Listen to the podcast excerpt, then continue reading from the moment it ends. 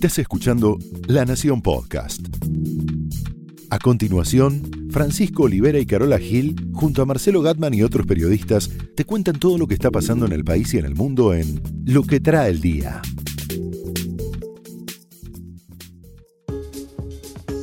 Viernes 21 de diciembre con un pie en la Navidad, falso lavallato, mucho ruido y pocos presos en la Argentina. En realidad, Carola, mucho más desorganizado está el ámbito de los drones, ¿no? Completamente desorganizado. ¿Drones o drones? Ah, podemos decir drones, yo creo. ¿Drones? ¿no? Sí. Ya lo castellanizamos. Nuestra compañera Silvina Ahmad nos va a contar, sugerir, recomendar la agenda del fin de semana, a ver qué hacemos en este preámbulo de la Navidad. El fallo de la Cámara ayer de los camaristas Leopoldo Bruilia y Pablo Bertuzzi, que dice, entre otras cosas, que Cristina Kirchner debería ser confirmada en su procesamiento con prisión preventiva, que no va a ir presa porque tiene fueros. Eso me parece que es un detalle que esconde en realidad la verdadera noticia y es que es probable que la mayor parte de los empresarios argentinos involucrados en la causa de los cuadernos no vaya preso. ¿Por qué? Porque hay un cambio de carátula que pasa de asociación ilícita, que tiene una prisión prevista de entre 3 y 10 años, a lo que se llama cohecho, el pago de una coima, entre 1 y 6, y ahí ya depende del criterio ¿no? de la condena y del juez. Entonces hay empresarios que ya están imaginando que por lo menos se salvaron de la prisión. No es poco. Algunos de ellos, Aldo Rollo, Gabriel Romero, Armando Lawson, Hugo Noequian, Luis Bendaza, Juan Carlos de Goicochea, Juan Carlos Lascurain, Néstor Otero, Raúl Bertúa, Carlos Mundín, entre otros, saben que tienen ahora más posibilidades que antes de quedar libres, más allá de las condenas y los procesamientos. Hay dos excepciones. Carlos Wagner, expresidente de la Cámara de la Construcción, que está señalado por la Cámara como organizador de la asociación ilícita, y Gerardo Ferreira, de Electroingeniería, muy ligado a Zanini, como partícipe. Son las dos únicas excepciones de este fallo que en realidad no sorprende porque todos de alguna manera imaginaban que la decisión del juez Bonadío iba a ser de alguna manera revocada.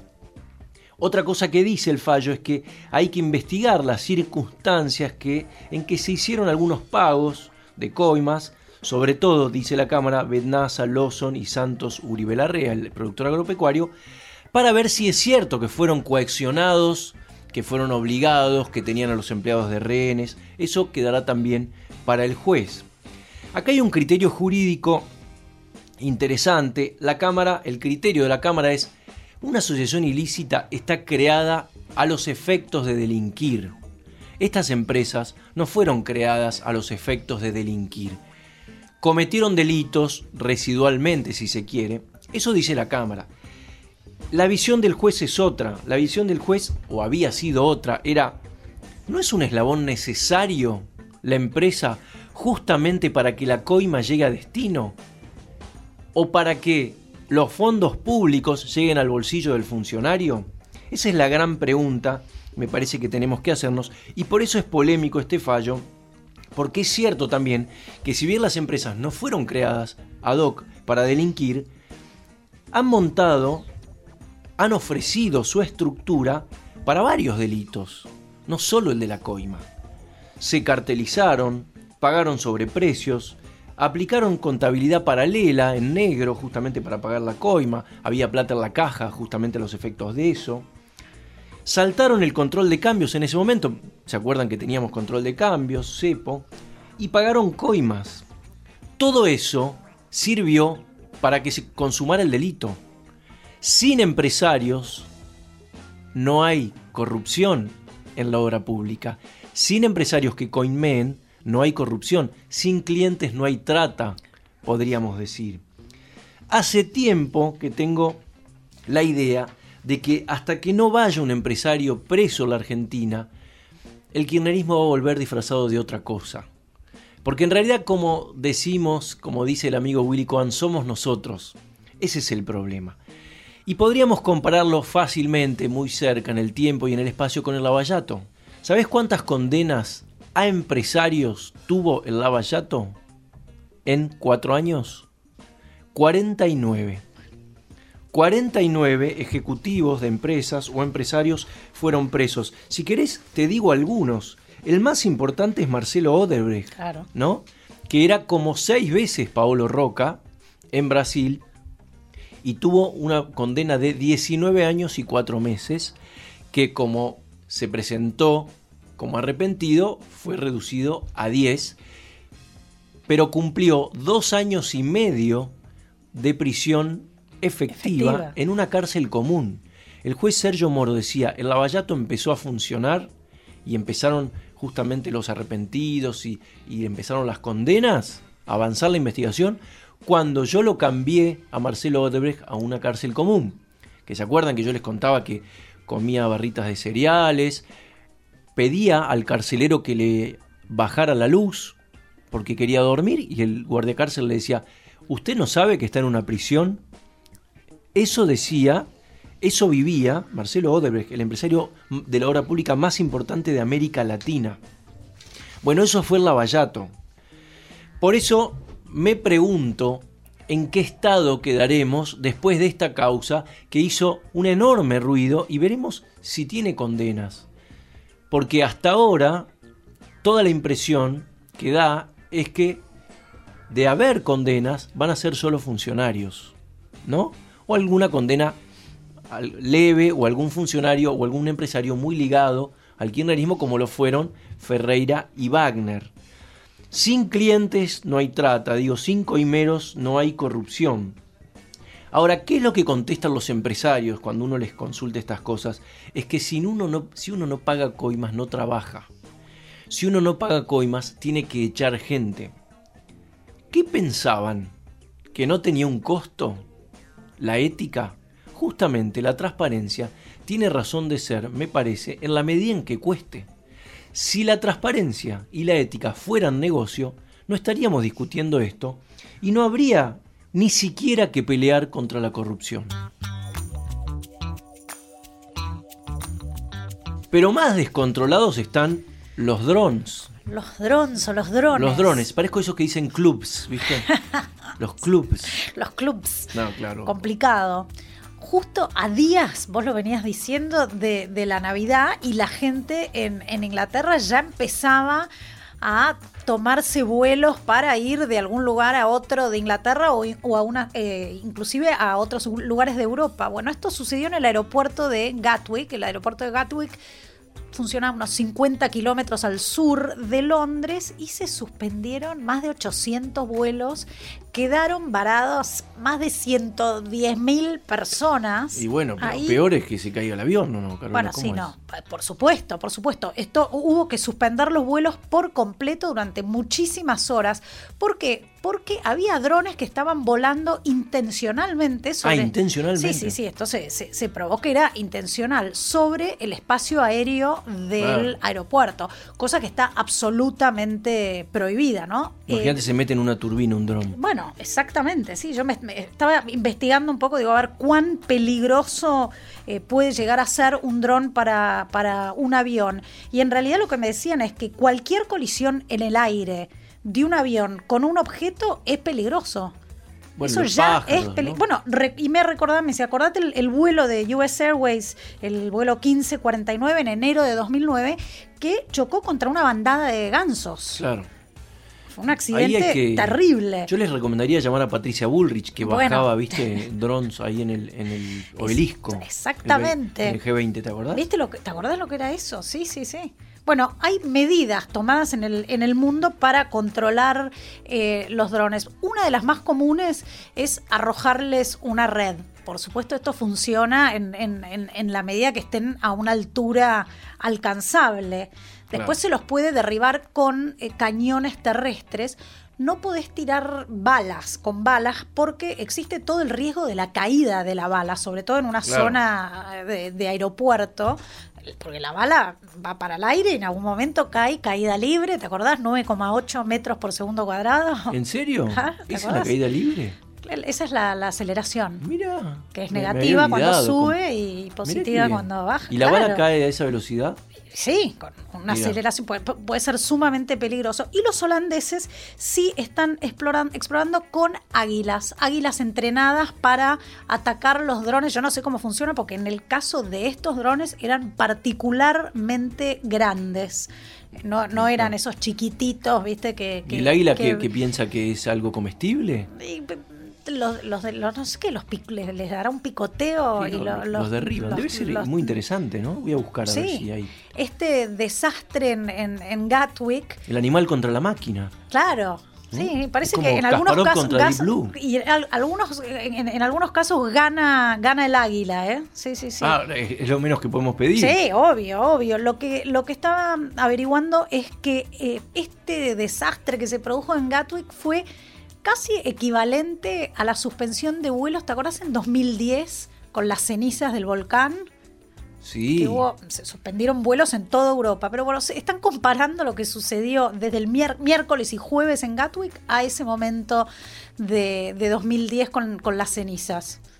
Bueno. Así que, eh, lo que sí descartaron, terrorismo. Por ahora no. ¿No, se puede ir no- con una onda?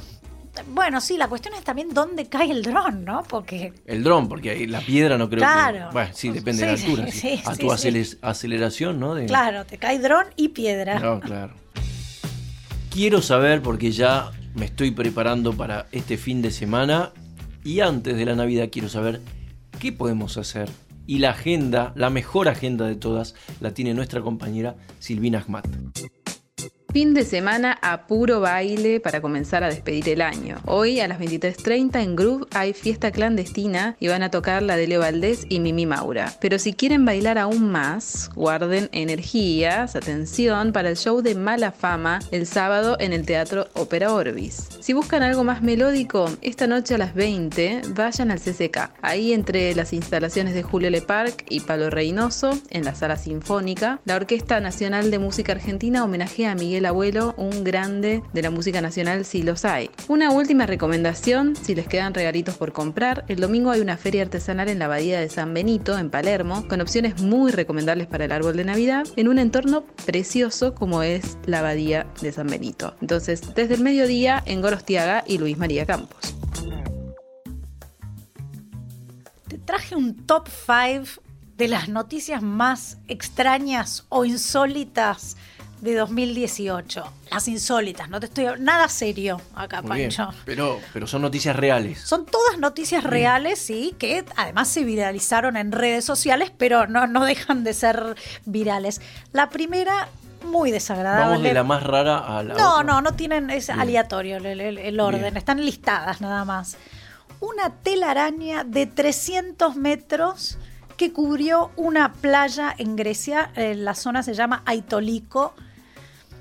Una porquería. Me parece muy interesante, Sí, muy sí. poético. ¿Qué se dio Una ahí? telaraña real. Una te- telaraña real, Pero sí, me parece mucho mejor que ver latas de, de bebidas tiradas yo no la me playa. acerco ni o la gente que tira los 300 cigarrillos. kilómetros. ¿Viste la gente que tira los cigarrillos en, en la, en la playa argentina, las otras no? Horrible. ¿Qué, es, ¿Qué había sucedido? Una explosión demográfica de las arañas. Encontraron una oportunidad de mucha comida disponible Mirá y apareo. Mira qué Así bien. que estuvieron de fiesta las arañas y cubrieron la playa de telarañas. Mira qué bien. ¿Vos decís que la telaraña tiene que ver con el apareo? Eh, bueno, cuando, hubo una explosión, no, el apareo trajo explosión demográfica Claro, y con la explosión demográfica empezaron a armar las telarañas, sí, Claro. sí, mucho, mucho. Perfecto. La número 2. Descubrieron 12 nuevas lunas girando alrededor de Júpiter. Muy Ya había un montón, ahora suman 79 de estas Mira. lunas. Y una de ellas es una luna loca, le dicen. ¿Por qué? Pues tiene toda una órbita completamente distinta y contraria a las otras lunas. Le dicen la kamikaze. La kamikaze. sí, orbita completamente a, a destiempo de las otras y casi que, que, que va en contra de las otras lunas. Así Mirá que vos. esa es la, Vos la- que yo en los actos de fin de año del colegio era una la luna una- loca. ¿Una luna loca? Puede ser, puede ser. Espero La, que no. la número 3. Científicos descubrieron en las costas de México una medusa que en realidad es un, es un animal que vive en las profundidades del mar, pero lo encontraron, la encontraron en las costas, que es fluores- completamente fluorescente. Dicen que los filamentos vi fotos y hay, y hay videos. Son como fuegos artificiales. si podés vos. buscarla porque es bastante Muy impresionante para Además ver. debe ser un manjar, ¿no? No sé si es comestible. Ah, una medusa es una Sí. agua viva, un, Sí. poco, un poco más canchera. Te digo la número 4. Sí, la número 4. Una mujer tuvo una extraña ra- reacción a un antibiótico. Una reacción horrible que espero que nunca nos pase. La lengua se le puso negra. Que, ¿Viste como esos perros de raza? ¿Viste que hay perros de, de- el, el chau chau creo que es Hay el, sí. el, el chino? Sí, que, pero que tienen lengua negra. Completamente. Lengua de loro, ¿no? Sí, bueno, se le puso completamente negra y con pelos, Pancho. Ah, mira. También podés encontrar fotos Era una online. mujer que hablaba así, todo lo que le venía a la mente lo decía, Sí. con pelos en la lengua, al revés. Claro, esto es con pelos en la lengua. Al revés. Y finalmente, una, la, la- la noticia número 5 es una nueva enfermedad que la Organización Mundial de la Salud sumó a- al listado de enfermedades, pero es una enfermedad que aún no existe. Le llamaron enfermedad X. La enfermedad presunta. Claro, Vamos. porque hay una lista de las nuevas enfermedades que podrían resultar en una pandemia mundial en el futuro.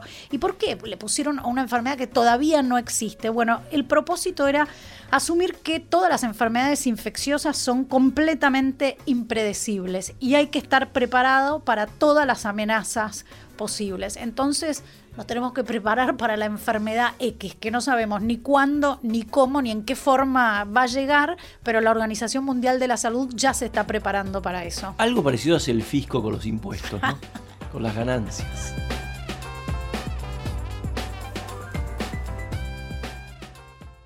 Esto fue Lo que trae el día, un podcast exclusivo de La Nación. Escucha todos los programas de La Nación Podcast en www.lanacion.com.ar. Suscríbete para no perderte ningún episodio. Estamos en Spotify, Apple Podcast, Google Podcast y en tu reproductor de podcast favorito. Seguí escuchando La Nación Podcast.